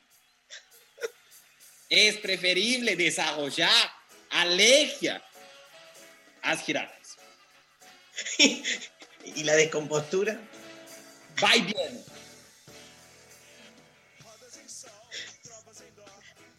Bueno, Hay, hay un audio. eh, espera, pasame el CBU, eh, así te pago por la. Porque me imagino. ¿Qué pasa, mi caro libre? CBU. Va- vamos al audio. ¿Cómo andan, chiques? Em, los perros son grosos, demasiado grosos para nosotros, para nuestra calidad de personas. Eh, los gatos, em, mucha envidia, los odio, porque tienen esa capacidad de autosatisfacción constante y que los demás les importen un carajo, sin culpa, sin arrepentimiento, sin nada. Entonces, envidia. Le quiero hacer, gracias al oyente, y tomo, le quiero hacer una pregunta a nuestro telemédico. Eh, ¿Qué pasa con la masturbación? ¿Qué pasa con qué? Con la masturbación como, como Ese fenómeno. video que salió mío de masturbación es completamente es sacado de lugar. sacado de lugar. Tanto yo como señor Duki, nada tenemos que ver con nuestros videos de masturbación. Me dolía en una, en ese shopping mall que yo fui, eh, un lugar. Me dolía, me agarró fuerte dolor de ingle. Y comencé a hacer un masaje. Pero ¿cómo saber que estaban filmándome? No, yo hablaba de, no de su video, este, Ah. telemédico, de, de la masturbación como fenómeno, digo, ¿lo aconsejás o, o lo reprimo? ¿Sí? Y, eh, es aconsejable hasta 6, 12 masturbación por día. Más no. Ok, de- del mismo modo, varones, mujeres, no hay diferencia ahí, ¿no? O- No hay o diferencia, no hay diferencia. No reconoce sexismo. Ni biologicismo. Perfecto, perfecto, gracias. Este, ¿hay, ¿Hay algún...? Hago chapa y pintura de autos, si quieren, si necesitan. pica, pica, bajada cordón, hago. Si necesitan, se rompió, chocó, accidente laboral, soy abogado. Puede venir, defiendo el caso. Ok, me, me encanta. Eh, María, ¿hay más mensajes? Sí, ¿Estás ahí? por Te- ejemplo- el- tu perro te está volviendo loca. Acá Me está volviendo viendo. loca. Loca, pero bueno, quedé a cargo. Eh, hola, nos mandan, yo soy anti mascotas, nadie me comprende, Alejandra de Garín. Yo soy anti mascotas porque tuve una mascota y me la mató un taxi. Y entonces, a partir de ese momento, dije, no, no, es tal el dolor. Han pasado ocho años y todavía siento su, su calor, imagínate. Fíjate la demencia que debería ser antitaxi, la verdad. O sea, pero. No, O sea, hubo un victimario y un víctima y la fobia desarrollada de la víctima. No es fobia, es como que no quiero encariñarme. O sea, para mí el mejor, el mejor modo de no sufrir por amor es no enamorarse. Sí, pero tampoco se puede vivir así. Sí, ¿por qué no? Porque no es real. En un momento, si te pasa, te pasa. ¿Cómo haces para suspender eso que aparece? Sí, no, ya sé. Tenés que estar como cuidándote todo el tiempo de no conectar con nadie donde te pueda pasar. Entonces te volvés como una especie de ermitañe. Muy sano, la verdad. ¿Qué? Muy sano. A ver, men- otro mensaje y nos vamos a escuchar otro tema. Hola, desde la provincia de Santa Fe. En mi casa tenemos un problemón. Mi novio y mi perro no se quieren. Mi perro es celoso y cuando estamos los tres juntos hace todo tipo de pavadas para demostrar que puede, que yo lo voy a defender y sabe que tiene privilegios por sobre mi novio. Amo, amo ese trío. Amo ese trío. Este, un gran abrazo este, a la oyente. Nos vamos con virus, hablando de los virus, eh, y nos metemos en la última media hora del programa, hoy con nuestro invitado especial, el columnista, el telemédico que se este, sumó al staff de Lo Intempestivo. Eh, hay que salir del agujero interior de los primeros temas de los Mouras, virus, y volvemos. Hay que salir del agujero interior. Largar la piña en otra dirección. No hace falta ser un ser superior.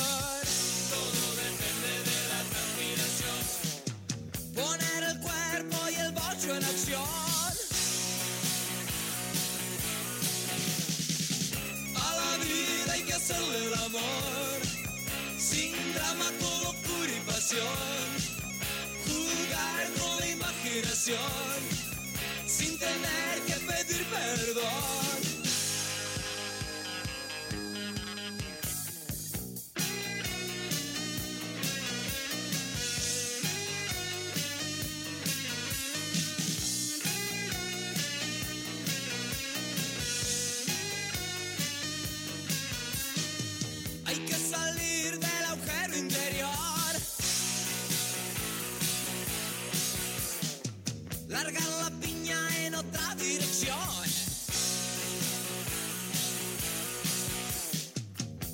hace falta ser un ser superior. Todo depende de la transpiración. Poner el cuerpo y el bocho en acción. A la vida hay que hacerle el amor, sin drama, con locura y pasión. Jugar con la imaginación, sin tener que pedir perdón.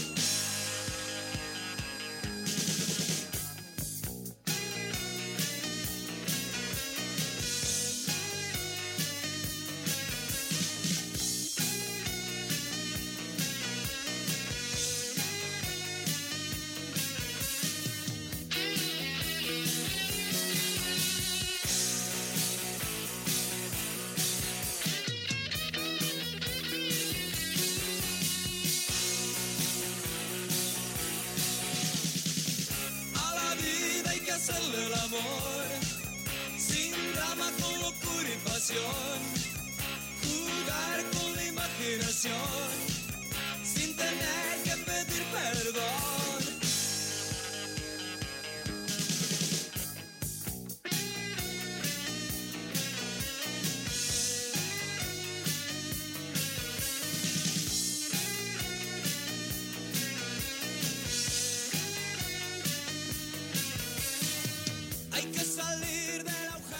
Qué, genial el, el, mano santa brasilero ese, curandero, Rechimius y genio.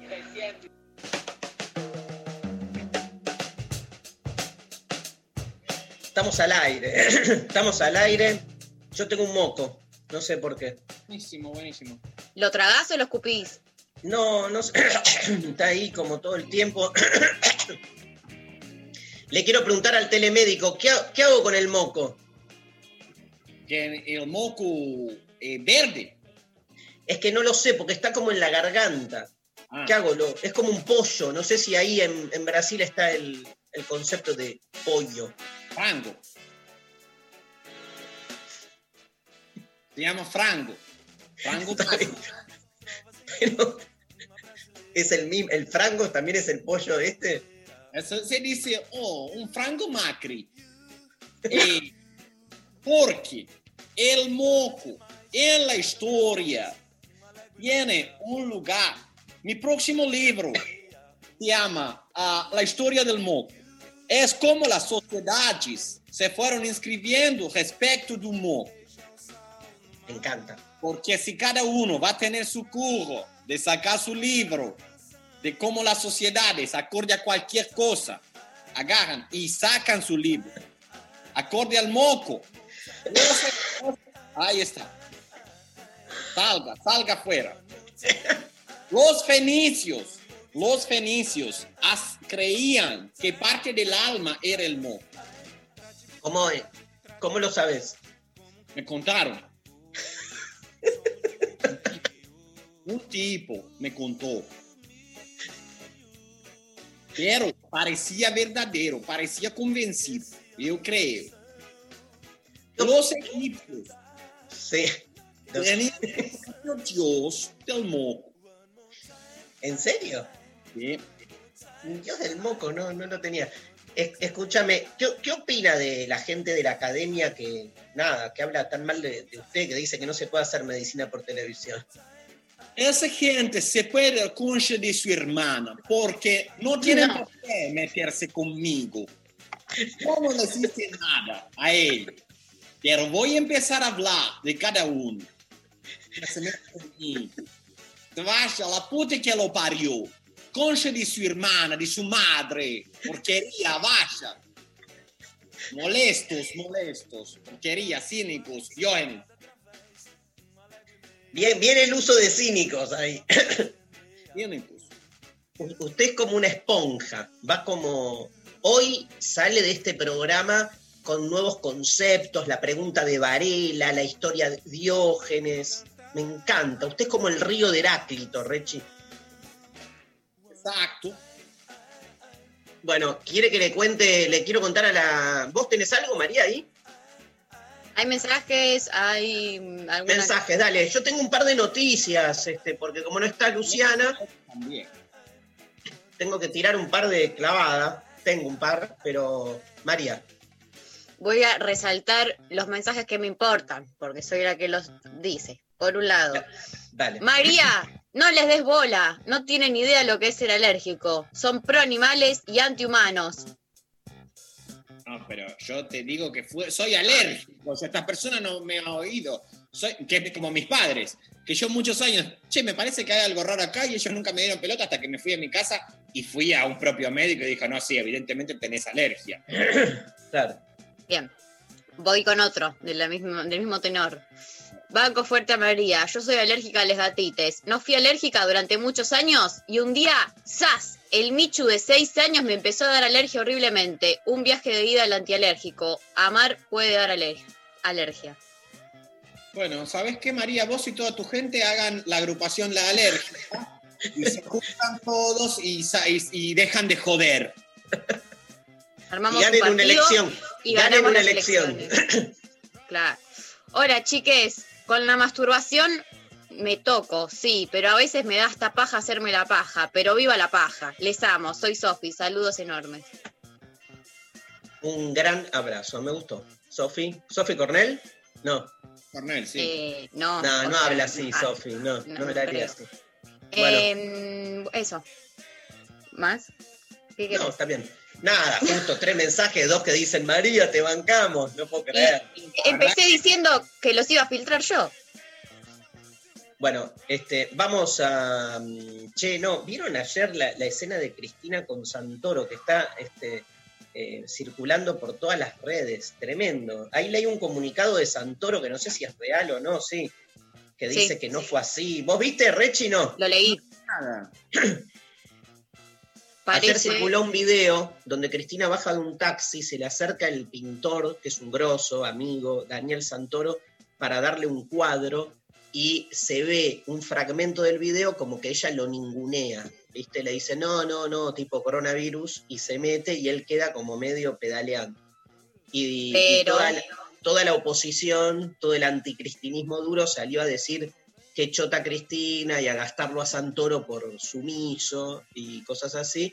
Y después Santoro sale diciendo que ese es un fragmento de lo que pasó, que al toque lo que le dijo ella fue, vení que te atiendo en el hall, este, porque él había hecho una pintura porque había escuchado que Cristina dijo no sé qué de Néstor y se la quiso llevar. Este, pero bueno, nada, viste esta cosa del recorte de los videos, es increíble eso. También qué pesado Santoro irle con un cuadro ahí, o sea, que avise antes. Bueno, eso. Podría. Vamos bien. en el marco de la gente hinchando las bolas. y él le cae con un cuadro y ya que hija de puta Cristina. Bien, este, ¿tenemos algún audio más de Cristina? En... Sí, eh, ayer estuvo circulando de nuevo una polémica que se desató la semana pasada o la anterior, ya no me acuerdo, entre un chicaneo eh, entre Lustó y Cristina en la sesión a partir de que eh, se estaba empezando a sesionar sin que esté conectada una de las senadoras mendocinas de apellido eh, Verasay y eh, Lustó no quería que eh, se empiece sin esa conexión. Vamos a escuchar primero cómo empezó esta situación y luego lo que sucedió el día de ayer, una semana después. Miren, es un problema de una señora senadora. No altera el resultado de la votación, que no se puede conectar. Es que una senadora está tratando de sentarse en una sesión y no está pudiendo, son dos cosas distintas.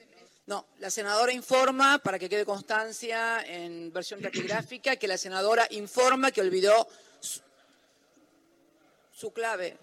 Sí, eh, reitero, y para aclaración de futuros problemas, cualquier senador o senadora que olvide la clave no podrá conectarse, no podemos estar, es como que se olvidó de tomar el, el auto y no pudo llegar. Eh, bueno,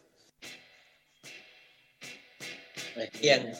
Bueno, eso eh, sucedió y lo que no se escucha en este recorte es que luego Lustó eh, con- eh, continuaba, digamos, eh, eh, insistiendo y Cristina, y esto fue por lo que le super pegaron eh, la primera vez, le tiró un, eh, senador Lustó, eh, no hay diálogo, no, como no me hable más, cierre el orto casi, ¿no? Eh, sobre eso un montón de trolls diciendo como, eh, Cristina, autoritaria, no hay diálogo, no sé qué, no tiene la palabra, bla, bla, bla, bla, bla. Y en el día de ayer se reencontraron en el recinto y así empezaba la sesión. Buenas tardes a todos y todas. Senador Lustó, ¿está conectada la senadora Verasay? Sí. Sí, no, no, como, como hizo el otro día tan... No quiero pelearme con usted por la senadora Verasay, este, entonces por eso le pregunto si, está conect- si la tiene conectada. ¿La tiene conectada? ¿Está conectada? Bien, listo. Podemos empezar entonces. Muy graciosa. Hay, hay, ese humor es increíble. La mejor Cristina. La, La que, mejor. eh, la que no tiene que estar en discurso electoral convenciendo a la gente de que el diálogo pasa por las formas, cuando en realidad eh, bien sabemos que el ejercicio democrático es, este, es un- un- ti- tiene mucho más que ver con, con prácticas que no, que no tienen que ver con los tonos de voz.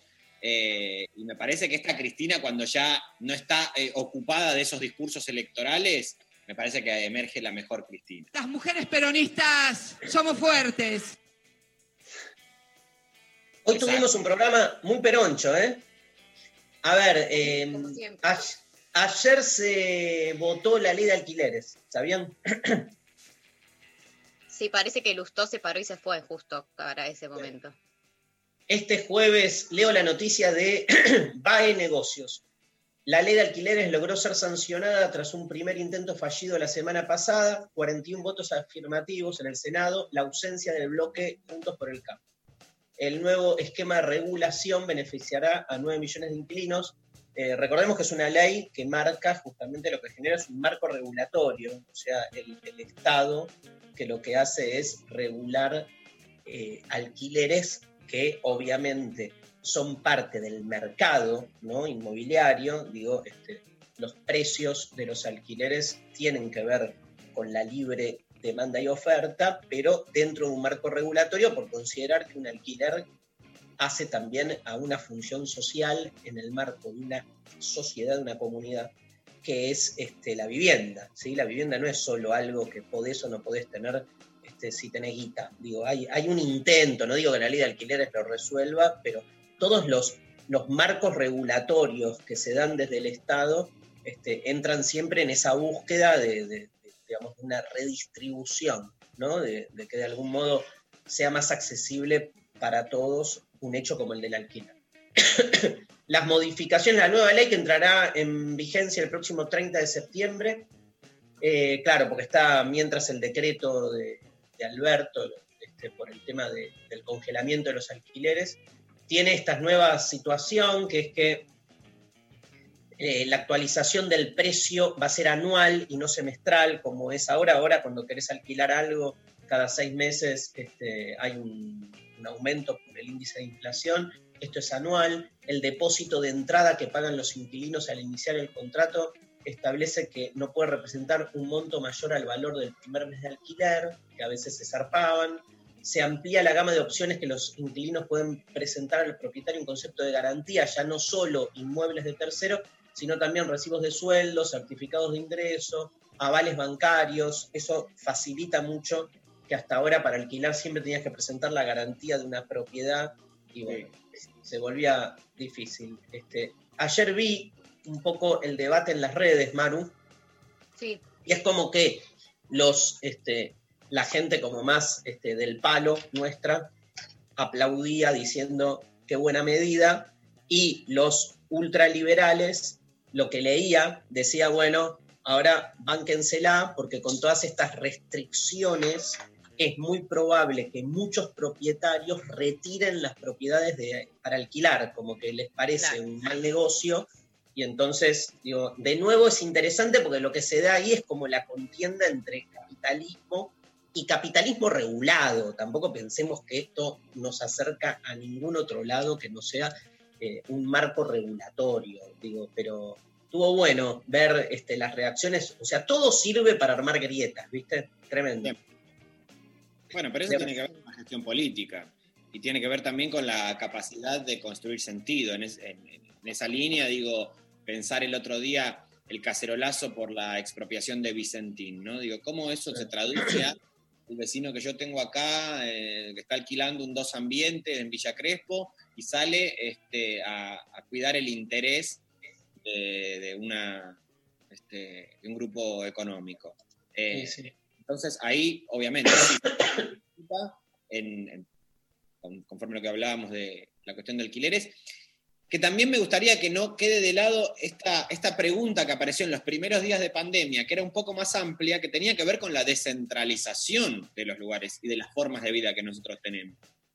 Eh, eso, digamos, es algo que no se debería abandonar. Me parece que entiendo la dificultad que tiene en la gestión política del día a día y del cotidiano, pero la verdad que eh, me parece que ¿Qué es si lo de, a- la- ¿De qué hablas? ¿Qué es la descentralización? Mira, tanto Máximo como creo que en ese momento Grabois, y no me acuerdo si incluso Ricardito Alfonsín, habían, estaban hace un mes hablando sobre la necesidad que se da de empezar a repensar nuestras estructuras geográficas, ¿no?